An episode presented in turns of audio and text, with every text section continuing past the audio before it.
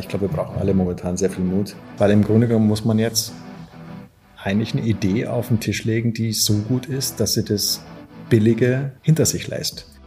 Sagt Stefan Dietz. Treibstoff, der Cicero-Podcast über das, was die Wirtschaft antreibt. Und herzlich willkommen. Mein Name ist Michaela Meng und ich freue mich, dass Sie zuhören. In diesem Podcast stellen wir Macher, Unternehmen und Entscheider vor, die unsere Gesellschaft mit ihren Ideen, Visionen und Innovationen voranbringen.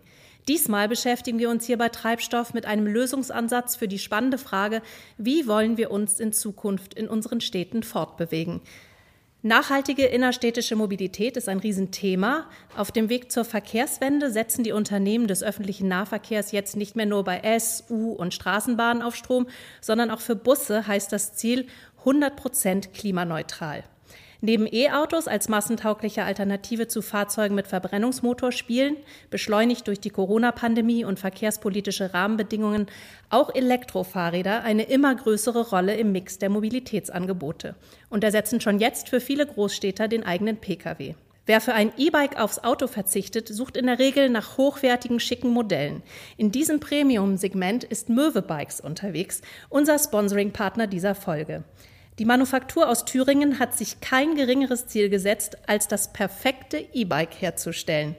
Und sich dafür jetzt einen absoluten Star der deutschen Kreativszene an Bord geholt, den Industriedesigner Stefan Dietz. Schönen guten Tag. Ja, schönen Nachmittag. Und schönen guten Tag auch Tobias Spröte, Geschäftsführer von Möwe. Hallo, ich grüße Sie. Wir dürfen in diesem Podcast Ihre Zusammenarbeit verkünden. Möwe gibt es seit 1897. Mit der neu gegründeten Möwe Mobility GmbH setzen Sie jetzt in Ihrer Manufaktur im thüringischen Katharinenberg auf innovative Technologien und Materialien für langlebige, wartungsarme, hochwertige E-Bikes. Warum tut sich ein relativ kleiner Fahrradhersteller wie Sie eigentlich mit einem Designer zusammen? Wie kam es dazu und was hat Sie speziell an der Arbeit von Stefan Dietz fasziniert, Herr Spröte? Wir haben relativ schnell Kontakt gefunden und letztes Jahr im Dezember einen Erstgespräch geführt. Stefan, erinnerst dich wahrscheinlich noch an unseren ersten Teams-Call. und ja, wir haben das Unternehmen kurz präsentiert, den Iststand sozusagen dargelegt und sind dann nach den Ausführungen von Stefan sehr schnell übereingekommen, dass das auf verschiedensten Ebenen sehr gut funktionieren und harmonieren würde. Wir denken das Ganze ja eher aus der Technologie heraus. Also wir sind ja Ingenieure, leben das Ganze auch äh, zum Teil auch etwas verspielt in der Technologie und was uns natürlich an der Zusammenarbeit reizt und auch ähm, sehr freut, dass es jetzt so funktioniert hat, ist die Tatsache, dass der Stefan Dietz einfach jemand ist, der das Ganze auch aus der Fertigungstechnologie denkt und dann aber auch diesen Schritt in Richtung funktionsintegriertes Design einfach weiterdenken kann. Und das ist für uns ein sehr spannendes Thema. Noch steht keines Ihrer Modelle dort, wo wir jetzt gerade sind, in der Pinakothek der Moderne in München, wo es in der neuen Sammlung seit kurzem zum ersten Mal eine Ausstellung zum Thema Fahrraddesign gibt. Also der Schwerpunkt liegt nicht auf der Kulturgeschichte, sondern es geht um die spannendsten Modelle der Designgeschichte. Das Fahrrad Kultobjekt, Designobjekt heißt die Ausstellung. Wir haben uns schon umgeschaut und unter anderem Entwürfe berühmter Kollegen von Ihnen gesehen, Stefan Dietz, Luigi Colani ist darunter, aber auch Richard Zappa, der Ihr Mentor war. Sie haben bei ihm in Stuttgart studiert und waren sein Assistent. Sein Zoombike wurde 1998 bei der Frankfurter Automesse erstmals vorgestellt und ist ein ultraleichtes Alu-Faltrad, versehen mit Technologien aus dem Flugzeugbau, das von den geometrischen Formen her erstmal ja wie ein normales Rad daherkommt, das man aber einfach per Knopfdruck auf und zuklappen kann, zum Beispiel für den Transport im Kofferraum. Und es ist nie in die kommerzielle Produktion gegangen. 60 Prototypen sind davon produziert worden. Aber Idee und Design waren genial und passen ja auch total gut ins Jetzt. Ein Fahrrad konzipiert für den täglichen Gebrauch in der Stadt, super leicht mitzunehmen, auch im Bus oder Bahn, überall komfortabel aufzubewahren und das kann man sogar am Garderobenhaken in einer kleinen Wohnung äh, in der Stadt aufhängen. Und dazu sieht es immer noch richtig cool aus. Jetzt haben Sie zum ersten Mal die Aufgabe übernommen, Fahrräder zu designen. Was macht es in diesem Zusammenhang mit Ihnen, diese Objekte hier zu sehen? Also Fahrräder sind vielleicht einer der besten Objekte, um über Design überhaupt zu sprechen. Also Fahrräder und Stühle sind Objekte, auf die projizieren wir Fantasien und das ist die Voraussetzung, dass solche Objekte überhaupt so eine Wertschätzung und so ein Interesse bekommen. Und das, was jetzt die neue Sammlung da gemacht hat, im Grunde genommen 150 Jahre bald Fahrradgeschichte oder sogar noch länger, wenn man die allerersten Fahrräder mit aus Holz sozusagen mit äh, einbezieht, zu zeigen, wird einem klar, was für ein wunderbares Objekt es ist und wie man vor allem nicht nur etwas über die Benutzer erfahren kann, sondern auch über die Technologie, die sozusagen sich weiterentwickelt hat. Das ist dieser ganz besonders toll in der Ausstellung, dass es gar nicht so sehr um die Komponenten geht, die heute so im Mittelpunkt stehen, sondern dass eigentlich der Rahmen und wie dieses ganze Ding eigentlich zusammenhält, eigentlich so im Mittelpunkt steht. Sie haben vorher über dieses Zoom-Bike von Zappa geredet. Wahrscheinlich auch eines der Schicksal vieler Fahrraddesignerinnen und Designer schon immer war, dass sie der Zeit voraus waren. Also das Zoom-Bike ist wahrscheinlich, wenn man es heute machen würde, wäre es wahrscheinlich ein ultra erfolgreiches Produkt. Könnte zumindest sein, weil zur Jahrtausendwende, da waren wir mit der Mobilität noch nicht da, wo wir heute stehen. Und das, was das, das Zoom-Bike ja eigentlich auszeichnet, ist, dass es ein Hybrid zwischen einem Roller und einem Fahrrad ist. Aber man muss jetzt über Sapper wissen, dass Sapper sich schon in den 80er Jahren über Mobilität Gedanken gemacht hat. Und zwar einerseits als Autodesigner. Er ist ja über Mercedes überhaupt zum Designer geworden. Damals über ein kleines Projekt, das er für Mercedes gemacht hat. Aber er hat ja auch, also Sapper hat ja auch irgendwie bewegliche, also so Trottoirs, die mit Förderbändern sozusagen die Leute in der Stadt vorwärts bewegen, äh, beschäftigt und alle möglichen Ideen entwickelt, wie sich Leute in Zukunft vorwärts bewegen. Und so wie wir heute Fahrräder benutzen im Zusammenhang mit öffentlichen Verkehrsmitteln quasi auf den letzten Kilometern, ich denke, das war einfach damals noch für zu wenig Leute relevant. Und heute, wenn man sich anschaut, wo die Elektro-Bike-Branche steht, die ja förmlich explodiert, ich glaube, die Zeiten haben sich in 20 Jahren krass geändert. Und das sieht man. Ja. Bei uns ist auch Dr. Josef Strasser, der Kurator dieser wunderbaren Ausstellung hier in München. Herzlich willkommen auch Ihnen. Sie hören uns hier interessiert zu und haben für diese Ausstellung 70 beeindruckende Objekte der Designgeschichte zusammengestellt. Was sind die Meilensteine in Bezug auf das Design in der Fahrradgeschichte? Ja, letztendlich ist es einerseits die Materialentwicklung.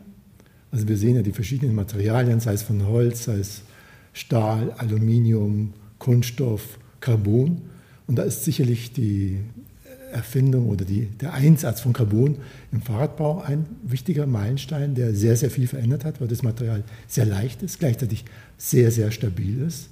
Und deswegen sind auch diese Fahrräder der letzten 20, 30 Jahre teilweise mit vielen Carbon-Elementen oder zum Teil ganz aus Carbon äh, gemacht worden. Und andere große Revolution, abgesehen davon, von dem ersten Fahrrad überhaupt, dass die Menschheit das Fahrrad fahren lernen musste, das Balancieren, und das sich fortbewegen auf zwei Rädern, ist meines Erachtens das E-Bike, das wirklich nochmal eine ganz große Veränderung mit sich gebracht hat. Und wir sehen ja heute, wenn wir uns auf den Straßen umschauen, sowohl in der Stadt, also im, im urbanen Bereich, aber auch im ländlichen Bereich, aber auch sozusagen im Freizeitbereich, Tourismusbereich, dass das E-Bike eine ganz, ganz große Rolle spielt. Da machen Sie sich jetzt dran, Stefan Dietz, Ihre Produkte sind preisgekrönt und in der ganzen Welt gefragt. Das Fachmagazin Architektur und Wohnen hat Sie zum Designer des Jahres 2022 gekürt. Ihr Schwerpunkt liegt bisher im Bereich Wohnen. Da sind Sie bekannt für vielfältige Kooperationen mit renommierten Marken. Ihre Stehlampe Rope Trick für Hey ist legendär, wurde sogar vom MoMA in die ständige Sammlung von Designobjekten aufgenommen. Einen Namen gemacht haben Sie sich ansonsten vor allem auch mit Sitzmöbeln. Unter anderem haben sie Stühle für Tonet und Brunner entworfen. Damit, was es braucht, um komfortabel und gleichzeitig schön zu sitzen, haben sie sich schon äh, intensiv beschäftigt. Jetzt konzentrieren sie sich auf den Sattel als Sitzfläche. Was reizt Sie speziell am Thema Fahrrad, beziehungsweise da unser Podcast Treibstoff heißt, was treibt Sie bei diesem Projekt an? Das Spannende am Fahrrad ist, dass es einfach relevant ist. Also mich interessiert nicht in allererster Linie die ästhetische Weiterentwicklung eines Fahrrads, sondern ich glaube, was wirklich spannend ist, dass wir in einer Zeit äh, leben, in der die Mobilität einem Wandel unterliegt und den sieht man an den Rollern, an den Elektrorollern, an den Elektrofahrern und so weiter natürlich.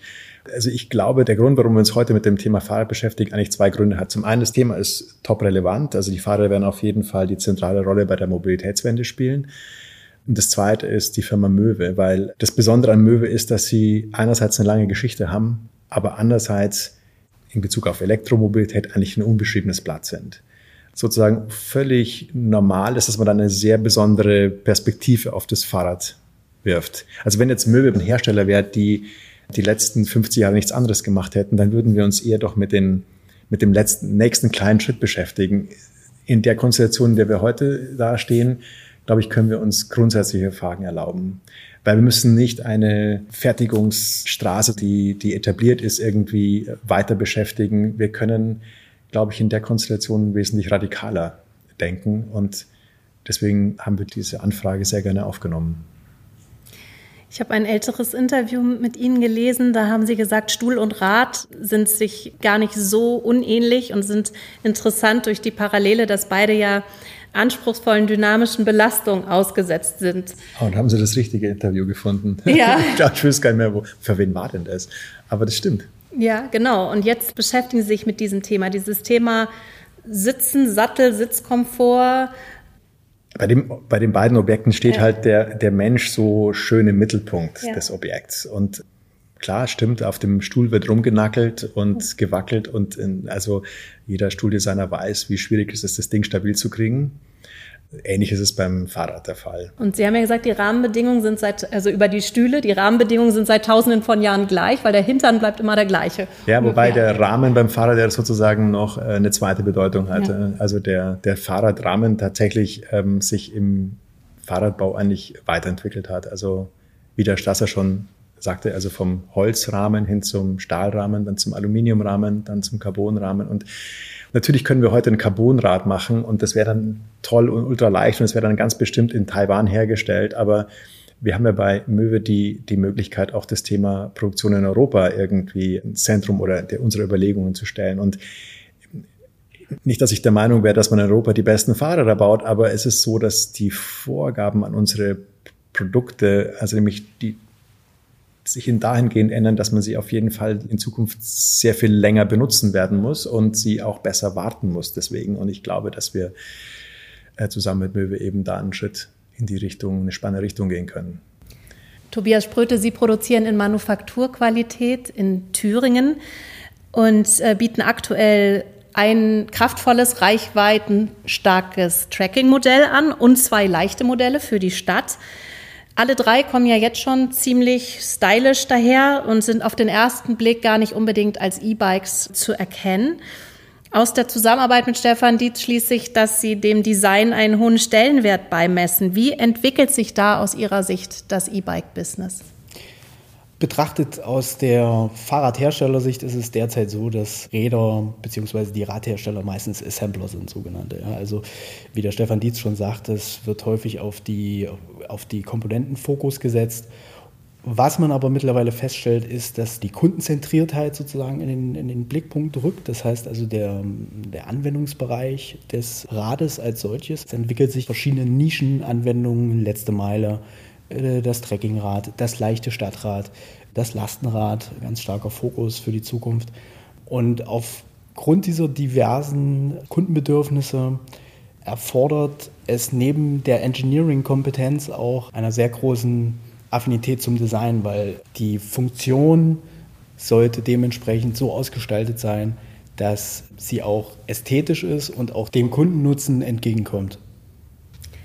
Nach dem, was ich jetzt schon so gehört habe von Ihnen beiden und was ich auch über Sie beide gelesen habe, müssen Sie eigentlich hier schwer verliebt vor mir sitzen, denn die Paarung Stefan Dietz und Möwe klingt nach einer Traumkombi. Möwe will das perfekte Produkt machen. Der Claim ist E-Bikes for Human Nature. Stefan Dietz, Sie stellen bei Ihren Entwürfen auch immer den Menschen in den Mittelpunkt und gelten als Perfektionist. Sie sind ein leidenschaftlicher Handwerker, gelernter Tischler und sagen, der Designer muss auch Ingenieur sein. Möwe setzt auf den Manufakturgedanken und Ingenieurskunst. Für Sie beide sind Innovationen durch technische Expertise und Nachhaltigkeit ein Thema. Wie bringen Sie jetzt diese super Voraussetzungen für eine funktionierende Beziehung zusammen in Bezug auf die Entwicklung einer neuen E-Bike-Generation? Das heißt, wie konkret sieht Ihre Zusammenarbeit aus? Wo setzen Sie an? Welche Komponenten sind für Sie entscheidend? Und wer gibt wo den Ton an? Wir haben natürlich im, zu Beginn der Zusammenarbeit erstmal so einen, den Iststand äh, gegengeprüft. Ja. Der Stefan musste sich natürlich erstmal ein Gefühl dafür holen, wie wir die Produktion unserer Bikes und unserer ähm, Rahmen insbesondere gestalten. Wir haben ja, wie vorhin schon kurz angerissen, sind einer der wenigen Hersteller, die die Rahmenproduktion ausschließlich in Europa umsetzen. Wir mussten halt auch viel lernen in den letzten fünf Jahren. Wir haben uns also vor fünf Jahren ähm, strategisch dazu entschieden, dies so zu tun, um auch gerade den Rahmen als wichtigstes Element des, des Rades selbst in der Hand zu haben. Ja. Und leider in den letzten drei Jahrzehnten die Kompetenz des Rahmenbaues nach Asien abwandern lassen. Und das war harte Arbeit, das wieder hier nach Europa zu holen. Wir haben da einen sehr guten Partner in, in Polen, mit dem wir das gemeinsam geschafft haben. Nachdem der Stefan nun auch unsere Herstelltechnologien kannte, konnte er darauf aufsetzen und sich auch in mehreren Schritten Gedanken zur, zur Umsetzung unseres gemeinschaftlichen Projektes machen. Und äh, wir haben das Ganze dann sowohl neu modern sozusagen über digitale Medien realisiert, dann aber auch ganz wichtig in, in größeren Runden dann direkt im, im Dietz-Office in München, wo wir also auch äh, gebrainstormt haben und ähm, unsere Köpfe Modelle gebaut haben. Genau, also. auch bei so einer Zusammenarbeit geht es natürlich so, dass man in verschiedenen Schritten denken muss. Also man muss eigentlich den dritten Schritt wissen, um den ersten Schritt machen zu können. Und das ist eigentlich wie bei fast jedem Projekt so. Wenn man einfach immer nur einen Schritt macht, dann ist es im Grunde genommen beliebig. Also, und das wollen wir natürlich nicht. Uns interessiert, wie Möwe den dritten Schritt machen wird. Eigentlich noch viel mehr als den ersten. Und das heißt, wir haben unsere Arbeit in, im Grunde genommen in zwei, drei Phasen aufgeteilt. Wir, jetzt im Augenblick helfen wir Möwe äh, mit ihrer aktuellen Technik, mit dem aktuellen Herstellern, mit gelernten Wissen, zu optimieren. Und dann werden wir uns in den nächsten Jahren zusehends damit beschäftigen, wie man diese Komponenten, die ja vorher auch schon angesprochen sind und die natürlich ein wichtiger Bestandteil des Fahrrads sind, wie man sie sozusagen besser integrieren kann. Das ist einfach eine, ich glaube, einfach eine Erwartung, die ähm, der Kunde hat, die, die wir als Designer haben. Das äh, Fahrrad, wenn man es heute anschaut, dem sieht man ja förmlich an, dass es zusammengeschraubt ist. Es gibt einfach eine, natürlich den, schon den Wunsch, dass man die Dinge, die man verbinden kann und die man sinnvoll verbinden kann, dass man die auch verbinden soll. Und die Dinge, die man austauschen muss, weil sie eventuell kaputt gehen, die sollte man möglichst leicht zugänglich haben. Und dieses Integrieren, das ähm, ist ja nicht nur ein Selbstzweck, sondern da geht es ja auch da um die Lesbarkeit von einem Objekt irgendwie zu verbessern und weniger abzulenken und den Blick aufs Wesentliche zu lenken. Und wir werden uns im zweiten und dritten Schritt natürlich auch mit Technologien beschäftigen, die wir heute in Erwägung ziehen können. Also ob das jetzt additive Herstellungen sind oder inkrementelle Verfahren, die also nicht unbedingt ein sehr werkzeuglastig sind oder dominiert sind, sondern wo man einfach auch tatsächlich den, den Computer und die, die numerisch kontrollierten Maschinen sozusagen heranziehen kann. Und das wiederum ist äh, insofern vielversprechend, als dass wir mit solchen Verfahren einfach sehr stark also auf den einzelnen Benutzer eingehen können. Also sprich in seiner Größe, in seiner Art und Weise, wie er seine Physiognomie eben zusammengesetzt ist. Sie haben mal geantwortet auf die Frage, was braucht es für ein gutes Produkt, unter anderem einen mutigen Produzenten. Wie mutig oh ja. muss denn Möwe sein jetzt in der Zusammenarbeit mit Stefan Dietz? Ja, die müssen schon sehr mutig sein, aber das ist im Grunde genommen einfach, glaube ich, das Paradigma dieser Zeit. Ich glaube, wir brauchen alle momentan sehr viel Mut. Insofern tun mir die Möwe jetzt nicht besonders leid. Sonst ist es halt ich, eigentlich, aber ich glaube, wir machen ja auch, oder Tobias? Also wir machen das Ganze, glaube ich, ich glaube, in sinnvollen Etappen auch. Ja. Also wir, wir ähm, teilen das Ganze, den, den Mut in verschiedenen Stufen und äh, ich glaube, dass wir aber mit, den, äh, mit dem ersten Schritt schon mal sehr mutig nach vorn gegangen sind und spannend sind natürlich aber auch die Themen, die wir schon in der Schublade so ein bisschen erarbeitet haben. Also die Frage ist auch, warum es eigentlich heute so viel Mut braucht. Also das liegt auch ein bisschen daran, dass wir die letzten 25 Jahre lang, die sind einfach hauptsächlich durch die Globalisierung geprägt worden. Das merken wir im ganzen Industriedesign-Bereich, also ob das jetzt die Stühle sind oder die, das Porzellan, das Geschirr das Besteck, aber eben auch die Fahrräder. Das heißt, ganz, also die letzten 25 Jahre sind eigentlich ganz oft alte Ideen einfach nur wahnsinnig lang weitergeführt worden, weil man sie immer irgendwo noch billiger herstellen hat können. Und das hat dann einfach dazu geführt, dass man eigentlich zwar heute sehr, sehr billig etwas kriegen kann, aber die Idee ist meistens halt 30 Jahre alt. Und jetzt müssen wir irgendwie da einen Restart hinlegen. Und deswegen stimmt es schon mit dem Mut, von dem Sie gesprochen haben, der nötig ist, weil im Grunde genommen muss man jetzt eigentlich eine Idee auf den Tisch legen, die so gut ist, dass sie das Billige sozusagen irgendwie hinter sich lässt. Und ich glaube, das darf man nicht unterschätzen, was dahinter für ein, also das muss schon sehr gut sein, sagen wir es mal so. Sie haben einen Leitfaden für gutes Design in der Kreislaufwirtschaft mit zehn Punkten formuliert. Eine These davon ist, dass ein gutes Produkt so wenig Produkt wie nötig ist. Wie stellt sich dieser Anspruch in Bezug auf Möwe dar? Ich würde mal eher sagen, die ersten beiden Punkte sind wichtiger. Also vor allem der allererste, dass ein, ähm, ein gutes Produkt möglichst lange nützlich sein soll. Ich glaube, dass nicht nur die Fahrradindustrie, auch die Möbelindustrie sehr viel mehr in Richtung äh, Service orientieren wird. Also das heißt, es äh, wird in der Zukunft nicht so schnell ein Fahrrad komplett ersetzt, sondern es wird einfach sehr viel stärker repariert und general überholt werden. So Dinge, die wir zum Beispiel vom Auto her kennen. Das Auto mögen wir zwar alle nicht so gern, aber aus, der, aus dem Auto kann man verschiedene Sachen lernen. Ne? Also ähm, zum Beispiel, dass wir, wenn wir ein Auto kaufen, selbstverständlich davon ausgehen, dass man in die Werkstatt bringen muss. Und ähm, das sind Dinge, die man beim Fahrrad zum Teil auch schon gemacht hat, aber ich glaube, da ist gerade weil die Komplexität steigt, weil der Antrieb auch komplexer wird, da ist ein sicherlich Potenzial drin. Von Ihnen stammt auch die Definition des Designers als Übersetzer. Mhm. Welche Übersetzungsanforderungen sehen Sie als Designer beim Thema Fahrrad, E-Bike insgesamt und bei Möwe im Speziellen? Ich glaube, es geht da eher um das Übersetzen einer Projektion. Also was die Leute bei einem Fahrrad sozusagen ins Träumen kommen lässt, müssen wir sozusagen irgendwie greifbar machen. Übersetzen insofern, als dass wir bei so einem physischen Objekt ja auch mit einer Semantik zu tun haben und das ist die Produktsprache und die muss man verständlich machen für Leute, die jetzt nicht die ganze Zeit mit Semantik sich beschäftigen, sondern einfach halt normal reden. Und ich glaube, das ist einfach, das muss ein gutes Produkt leisten können, dass es einfach sich erklärt und dass es sich einfach auch erschließen lässt. Die Fahrradbranche erlebt gerade einen Boom. 2020 und 2021 waren auch bedingt durch die Corona-Pandemie Rekordjahre. 6,56 Milliarden Euro wurden im vergangenen Jahr laut Zweiradindustrieverband ZIV umgesetzt. Fahrradfahren ist sicher, weil man alleine im Freien unterwegs ist, jetzt in Pandemiezeiten. Es ist umweltfreundlich, es ist gesund, es macht Spaß und es liefert Lösungen für die Verkehrsprobleme in unseren Städten. Im vergangenen Jahr waren von den rund 4,7 Millionen in Deutschland verkauften Rädern schon zwei Millionen E-Bikes. Die Umsätze bleiben auch dieses Jahr weitestgehend stabil und besonders hochwertige E-Bikes verkaufen sich gut. Die Deutschen zeigen bei steigender Inflation eher Kaufzurückhaltung in den niedrigeren Preisklassen. Sieht also nach guten Zeiten aus für Ihre Produkte, Herr Spröte. Allerdings haben Sie auch viel Wettbewerb. Warum sollte ich mir denn gerade ein Möwe-Bike kaufen? Ja, also wir haben unsere Produkte natürlich im Vorfeld auch wohl durchdacht. Also unser Anspruch lag ja damals auf dem Antriebsstrang als einer der verschleißintensivsten Teile. Somit ist im Ergebnis dann auch die Kombination dieser Radnabenantriebe mit dem Riemenantrieb und der gekapselten Getriebeschaltung in den Fokus gerückt als Antriebseinheit, die verschleißarm und langlebig ist. Wenn man gerade in diesem Nischenbereich dieser Antriebstechnologien unterwegs ist, hat sich grundlegend schon mal die Spreu vom Weizen sozusagen getrennt. Das heißt, wir haben eine, schon mal eine Zielgruppe, die einen gewissen Anspruch an das Produkt rein aus technischer Natur hat.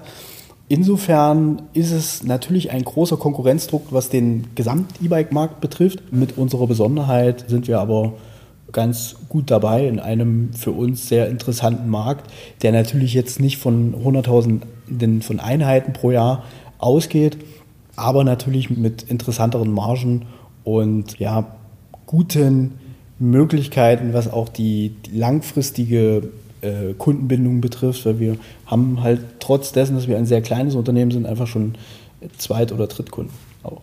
Im Grunde genommen macht ihr ein Fahrrad mit den am besten am Markt verfügbaren Komponenten im Augenblick. Kann man ja auf jeden Fall mal sagen. Okay. nee, darüber hinaus, dass ja, es auch noch ein ordentlicher Rahmen ist, der in Polen hergestellt wird ja. und ein bei euch ums Eck quasi. Das sind ja nur ein Katzensprung von euch weg. Ne? Das ist da war ja auch eine der Entscheidungen. Also wir haben ja von vornherein gesagt, okay, ähm, wir, wir wollen, wollen den Rahmenbau in, Hand, in unserer Hand haben. Wir wollen ähm, das Engineering direkt äh, dann transformieren in die Fertigung und äh, durch kurze Wege einfach die Möglichkeit haben, auf das Produkt zügig Einfluss zu nehmen. Das ist ja für mich als Kunde wahrscheinlich auch ein bisschen so, als würde man sich einen Maßanzug kaufen. Also ich stelle mir vor, dass es auch eher möglich ist, äh, zu individualisieren. Ne? Genau, das ist die Möglichkeit, die wir als, als Nischenanbieter natürlich haben. Ähm, wir können also die Farbgebung äh, freigestalten, auch nach Kundenwunsch. Wir können Dekore anpassen auf, den, auf Kundenwünsche und haben trotz dessen halt aufgrund dieser kurzen Wege zwischen Entwicklung und Fertigung dann äh, überschaubare Lieferzeiten und das sind eigentlich sehr interessante oder für Kunden inter interessante Aspekte. Und ähm, bietet er nicht den Service, dass man sich das Fahrrad auch erstmal ausprobieren kann? Genau. Bringt das ja praktisch vorbei vor die Tür oder wie war das? Richtig, also wir, wir haben auch dem, dem Kunden einfach oder bieten dem Kunden den Service an, sowohl über unsere Fachhändler als auch über ähm, im ländlichen Bereich, weil wir haben ja noch nicht das äh, durchdringende Händlernetz, ähm, bieten wir dem Kunden an, einfach die Probefahrt äh, vor Ort nochmal durchzuführen und sich somit auf das Produkt nochmal einzulassen und die Qualität auch im wahrsten Sinne des Wortes zu erfahren. Ja. Und das halte ich ja sowieso für einen äh, spannenden äh, Punkt im Thema Service, dass man einfach zum Kunden kommt. Also das kennt man zum Beispiel, ich weiß nicht, in Italien, äh, da bei uns in Bassano, da kommt auf den Wochenmarkt immer ein Herr mit seinem Bus, mit seiner komplett ausgestatteten Fahrradwerkstatt und ähm, da muss man das Fahrrad dann nur auf den Markt bringen, da wird es dann gleich geserviced. Das ist äh, super toll. Und ich glaube, das sind so Dinge, dieser, diese Idee, dass man einfach sein Fahrrad wieder in den, in in den Laden bringen muss, das ist eventuell ja auch, ähm, da gibt es vielleicht auch mal neue Ideen. Da sind sicherlich auch noch spannende Entwicklungen da zu. Da machen wir den nächsten Podcast, wenn Sie den Bus haben. Dann. da hören wir uns dann auf den, jeden Fall spätestens den Reparaturbus, wieder. Ja. Durchschnittlich 1400 Euro gibt der Deutsche für ein Rad aus, egal ob mit oder ohne elektrische Unterstützung. Da liegen Sie, Herr Spröte, deutlich drüber. Das wird auch zukünftig so bleiben. Aktuell geht es bei Ihnen ab knapp 5000 Euro los. In Ihrem Premium-Segment will auch hochkarätige Konkurrenz mitspielen, zum Beispiel aus der Automobilbranche. Mercedes und Porsche engagieren sich im Markt. Bei Mercedes kostet das teuerste Rad so, es liegt im Bereich von 6000 Euro. Porsche geht jetzt richtig rein, hat auch zwei Firmen schon äh, aufgekauft ne? im E-Bike-Bereich. Da geht es preislich bei 8.900 Euro los. Wird das E-Bike als neues Statussymbol dem Auto den Rang ablaufen und wie positioniert sich Möwe im Wandel zu einer nachhaltigen Mobilität bzw. E-Bike-Mobilität? Ja, also wir hatten das Ganze ja schon in der Automobilindustrie in der Dekade des äh, ja, Autokratismus sozusagen.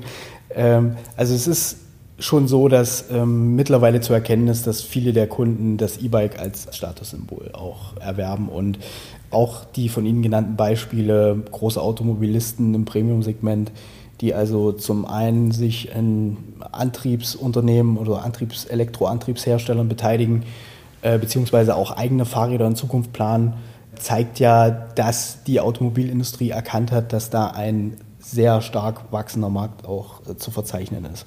Wir müssen uns natürlich auch mal dessen bewusst werden, warum ist das der Fall? Also die äußeren Faktoren zeigen ja mittlerweile auch politisch ganz klar in die Richtung, dass wir die Städte frei von PKWs bekommen werden. Wir haben das ganze Thema CO2-Emissionen, was wir nur sinnvoll reduzieren können, wenn wir also an das Thema Leistungsgewicht denken. Das machen sich ja auch die meisten nicht äh, bewusst, dass man mit einem modernen Diesel-Pkw beispielsweise 60 Kilowattstunden pro 100 Kilometer verbraucht, bei einem, bei einem E-Fahrzeug dann ein Drittel davon, also 20 Kilowattstunden und ich mit dem mit dem E-Bike dann dieses Potenzial habe, nur 0,5 Kilowattstunden zu verbrauchen. Das heißt also, es ist da natürlich nicht der große Schritt zu erwarten von dem fossil angetriebenen Fahrzeug in das E-Fahrzeug, sondern ich muss den Schritt weitergehen. Ich muss überlegen, wie kann ich dazu beitragen, dass ich langfristig CO2-neutral, CO2-Neutralität realisieren kann. Und das geht meines Erachtens nur aus der Kombination von Leichtmobilkonzepten. Und da spielt natürlich das E-Bike oder auch E-Roller eine, eine tragende Rolle im innerstädtischen Verkehr. Auch das, das Thema Platz, 12 Quadratmeter pro Pkw im innerstädtischen. Das ist ja keine Lebensqualität, die wir uns da geschaffen haben, sondern einfach Platzverschwendung. Ja? Und insofern sehe ich für Möwe sehr positive Aussichten, weil wir uns also zum einen durch die technologische Einzigartigkeit als auch durch die von Stefan schon genannte neue Designsprache und dieser Symbiose aus Design und Technologie dann einen Namen machen werden oder dieser alten Traditionsmarke wieder den nötigen Auftrieb geben können. Ja. Auf jeden Fall sind Sie beide ja dran, vielleicht das Fortbewegungsmittel der Zukunft gemeinsam zu gestalten. Stefan Dietz, wie wird sich die Mobilität in der Zukunft aus Ihrer Sicht weiterentwickeln und welche Rolle wird das Design für die neue Mobilität und für E-Bikes spielen? Hm. Ist ein Blick in die Zukunft, das äh, wird sich zeigen. Also ich, ich glaube, wo wir uns darauf einigen können, ist, dass die Autos erstmal aus der Stadt raus äh, verbannt werden. Ich denke, das ist ein politisch ähm, in, in, ein wichtiger Schritt, weil in dem Augenblick, wo ich den Autos nicht mehr gestatte, ähm, bis vor die Haustüre zu fahren, wird es den Leuten auch leichter gemacht, in die öffentlichen Verkehrsmittel einzusteigen. Also das, warum man heute ins Auto steigt, ist ja schlichtweg ein Bequemlichkeitsgrund. Also dass man halt seinen Hintern wirklich von Tür zu Tür und den Parkplatz vorm, äh, vorm Haus. Also in der Kombination ist es also quasi äh, hinsichtlich Bequemlichkeit wirklich das unschlag, unschlagbare Argument fürs Auto. Wo und man den natürlich nicht findet, den Parkplatz vorm Haus. Es, nee, aber es ist dann auch wieder eine, eine Frage deshalb der, der, im Grunde der sozialen Gerechtigkeit, weil natürlich, das kann man sich natürlich alles irgendwie kaufen, diesen, diesen Luxus. Und ich glaube, das wird sich ändern. Und auch aus dem Grund, weil die, die Städte sozusagen einfach die Autos dick haben und zwar wirklich raushaben wollen. Und ich, wenn man sich, also vor, vor diesem Hintergrund wird das Fahrrad einfach die Rolle spielen beim alles, was einen Kreis hat, sagen wir mal, also ohne E-Antrieb bis fünf Kilometer und dann mit E-Antrieb, dann glaube ich, kann man schon bis 15, 20 Kilometer gehen. Von daher, also wird diesem Fahrrad auf jeden Fall eine, eine wichtige Rolle zukommen. Und was das Design anbelangt, habe ich vorher schon einiges dazu gesagt. Ich glaube, dass das Thema eigentlich so Sachen wie Satteltaschen, Beleuchtung, dass solche Dinge einfach, wenn man das mal im, im Zusammenhang mit einem Rahmen denkt, also wenn man diese beiden Dinge sozusagen gleichzeitig entwerfen kann, ich glaube, dass da spannende Dinge dabei rauskommen sollten.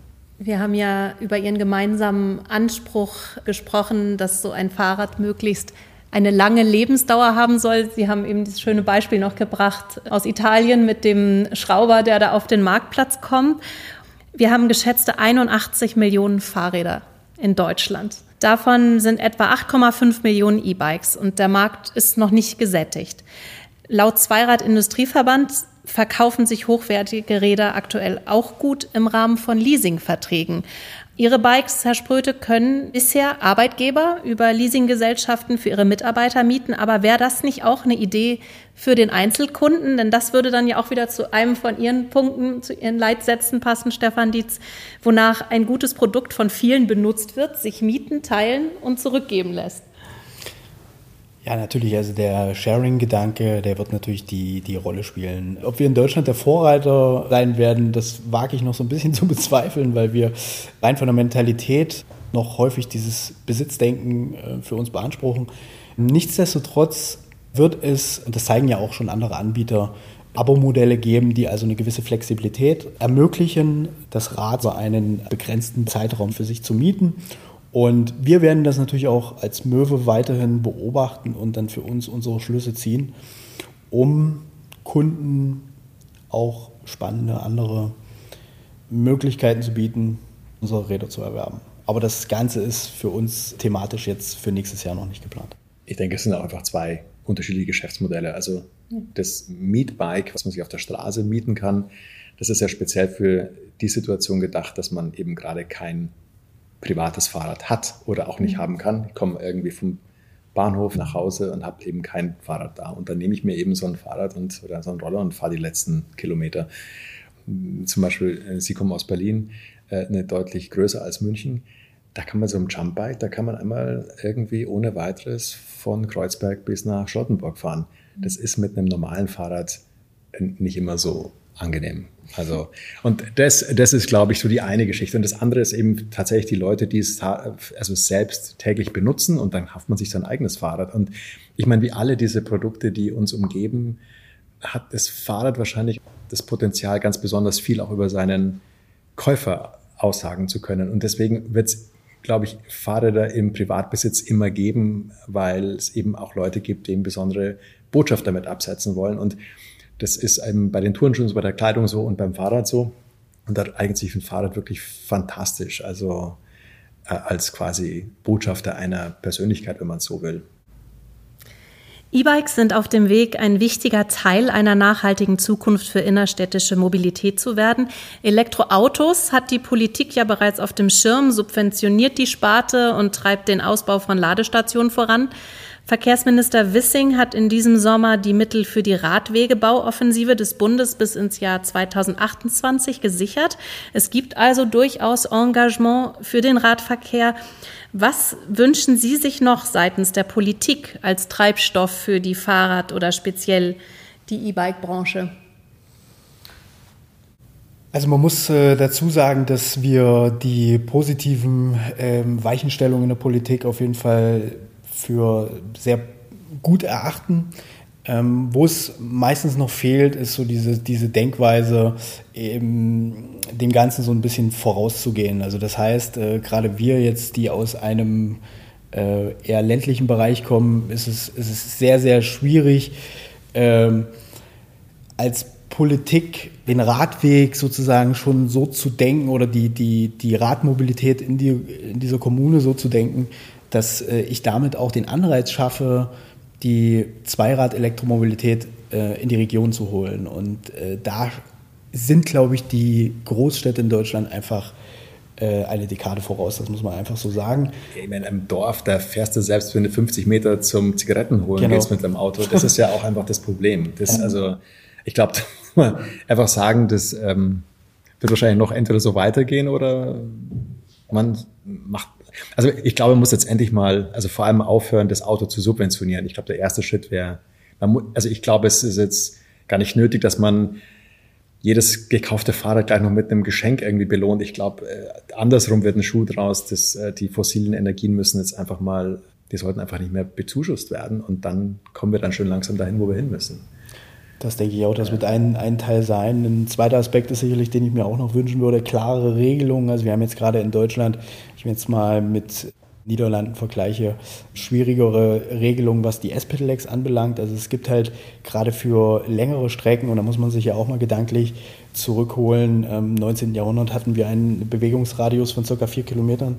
Jetzt sind wir bei 60 und gerade für diese Halbdistanzen komme ich ja derzeit noch nicht so. S-Pedelecs? Äh, S-Pedelecs, das sind die Speed-Pedelecs, die also für bis zu 45 Kilometer pro Stunde zugelassen sind. Und wir sind jetzt bei 60 Kilometern Radius und wir brauchen für die, für die Mitteldistanz einfach noch ein Fortbewegungsmittel, äh, was also Zeit und Geschwindigkeit irgendwie miteinander vereint und dann trotzdem sehr energieeffizient ist. Ja? Und das ist, ich war ja vorhin schon beim Thema Leistungsgewicht, meines Erachtens dann definitiv das, das S-Pedelec. Und äh, da bedarf es in Deutschland noch Nachholbedarf, was äh, klare Regelungen anbelangt. Beispielsweise dürfen S-Pedelecs äh, gar nicht auf, auf Radwegen äh, genutzt werden. Das heißt, ich bin immer gezwungen, ja, was Großstadtverkehr auch sinnvoll ist, weil da einfach der Unterschied in der Geschwindigkeit einfach zu groß ist. Also da bin ich auch dagegen. Das, das ist richtig, aber dann, ja. dann bräuchte es eine klare Regelung, weil ähm, mit diesen 45 km/h Begrenzung bin ich dann wiederum ein Verkehrshindernis für die für anderen Verkehrsteilnehmer. Ja, aber dann lass uns doch die Autos einfach mal abstellen. Also, okay. Also ich meine, das war, Okay, also, du, du bist okay, einfach zu, du bist zu visionär. nein, nein, hat, nein, ich ja. glaube wirklich. Also ich, ich, ich, ich mag da jetzt einfach ein bisschen, klar, es ist ein Wunschdenken. So Realpolitik ist nee, nee, nee, aber ich glaube, also wenn du auf die, wenn du dir die Stadt anschaust, dann hat man dem Auto eine dermaßen Wichtigkeit beigemessen. 80 Prozent des Platzes wird vom Auto benutzt und das entspricht aber nicht mehr der Erwartung an die Zukunft. Herr Spröte, wie sieht denn die Roadmap aus, die Möwe gemeinsam mit Stefan Dietz umsetzt? Wann sehen wir die ersten Bikes aus Ihrer Zusammenarbeit? Ja, das wird ganz konkret auf der nächstjährigen Eurobike, also 23 Ende Juni sein. Und da sind wir schon sehr gespannt, wie die Kunden unsere erste gemeinschaftliche Arbeit aufnehmen werden. Ja. Am Ende jeder Treibstofffolge wagen wir mit unseren Gesprächspartnern immer einen Blick in die Zukunft. Stefan Dietz, wenn Sie Ihr ideales Bike beschreiben könnten, es muss nicht morgen im Handel stehen oder umsetzbar sein, aber vielleicht in fünf Jahren, wie würde das aussehen? Ähm, gelb. Vielen Dank und Herr Spröte. Gleiche Frage an Tobias Spröte. Fünf Jahre weiter gedacht, wie sieht Ihre Vision von einem Traumbike aus? Mir wäre es erstmal wichtig, wenn ich meinen Hosentaschencomputer vernünftig mit meinem E-Bike verbinden kann und das alles wirklich über, über eine zentrale App vernünftig funktioniert ich dann auch im, im Servicefall einfach die Möglichkeit habe, das Ganze over the air sozusagen zu realisieren und äh, nicht dann mich in die, in die Schlange stellen muss beim hiesigen was, Fahrrad. Was brauchst du denn Fahrradcomputer? Na gut, ich bin natürlich so ein bisschen der etwas leistungsorientierte Fahrradnutzer und überwache da auch gerne so meine physiologischen äh, Funktionen und meine Leistungssteigerung. Und warum brauche ich den äh, Fahrradcomputer natürlich beim E-Bike? Ganz klar äh, muss ich groben Blick darauf haben, wie ist der Akkustand. Und in Zukunft müssen Sie dann ja auch den Servicebus darüber dann rufen können. genau, über die, über die App. Um was geht es beim Design im Augenblick? Die Fronten liegen ja so ein bisschen auch zwischen Gewicht, Handhabbarkeit. Dann hast du auch noch das Thema Verschmutzung meiner Vorstellung vom Fahrrad muss so sein, dass man es auch tragen kann. Es gibt Bordsteinkanten. Das Tolle am Fahrrad ist ja, dass man es einfach in der Stadt ganz anders benutzen kann wie ein Auto. Wirklich viel flexibler. Und dafür muss das Gewicht runter. Die Reichweite muss passen und eventuell muss man halt einfach also das Handling im Auge behalten. Also ein Akku, wenn man entscheiden, wenn man sie mit nach, nach drinnen nehmen kann zum Aufladen, dass das einfach gut funktioniert. Das Gepäck, wenn man einkaufen geht, dann muss man damit sicher unterwegs sein und einen Haufen unterbringen können. Und ich finde diese Idee des Lastenfahrrads ist gut, aber es ist dann doch einfach immer schon gleich wieder das SUV und das äh, erkauft man sich doch mit sehr viel äh, Masse schon wieder. Und ich glaube, da ist noch im normalen Fahrrad echt einiges drinnen. Wir sind auf jeden Fall sehr gespannt, was Sie beide in Ihrer Zusammenarbeit auf diesem Wege entwickeln werden. Herr Dr. Josef Strasser, vielen Dank, dass wir heute hier zu Gast sein durften bei Ihnen in der neuen Sammlung in der Pinakothek der Moderne und dass wir Ihre wunderbare Ausstellung anschauen durften. Noch bis September 2024 können wir da zu Ihnen kommen und uns diese Rede anschauen. Vielen Dank, Stefan Dietz und Tobias Spröte, für dieses spannende, offene und sehr sympathische Gespräch und Ihnen viel Erfolg für Ihre gemeinsame Arbeit. Und herzlichen Dank auch Ihnen, liebe Zuhörerinnen und Zuhörer, dass Sie diesem Podcast Ihre Aufmerksamkeit geschenkt haben. Ich würde mich freuen, wenn Sie Treibstoff abonnieren und bei der nächsten Folge wieder dabei sind. Sie finden uns auf cicero.de und allen bekannten Podcast-Plattformen. Treibstoff, der Cicero-Podcast über das, was die Wirtschaft antreibt.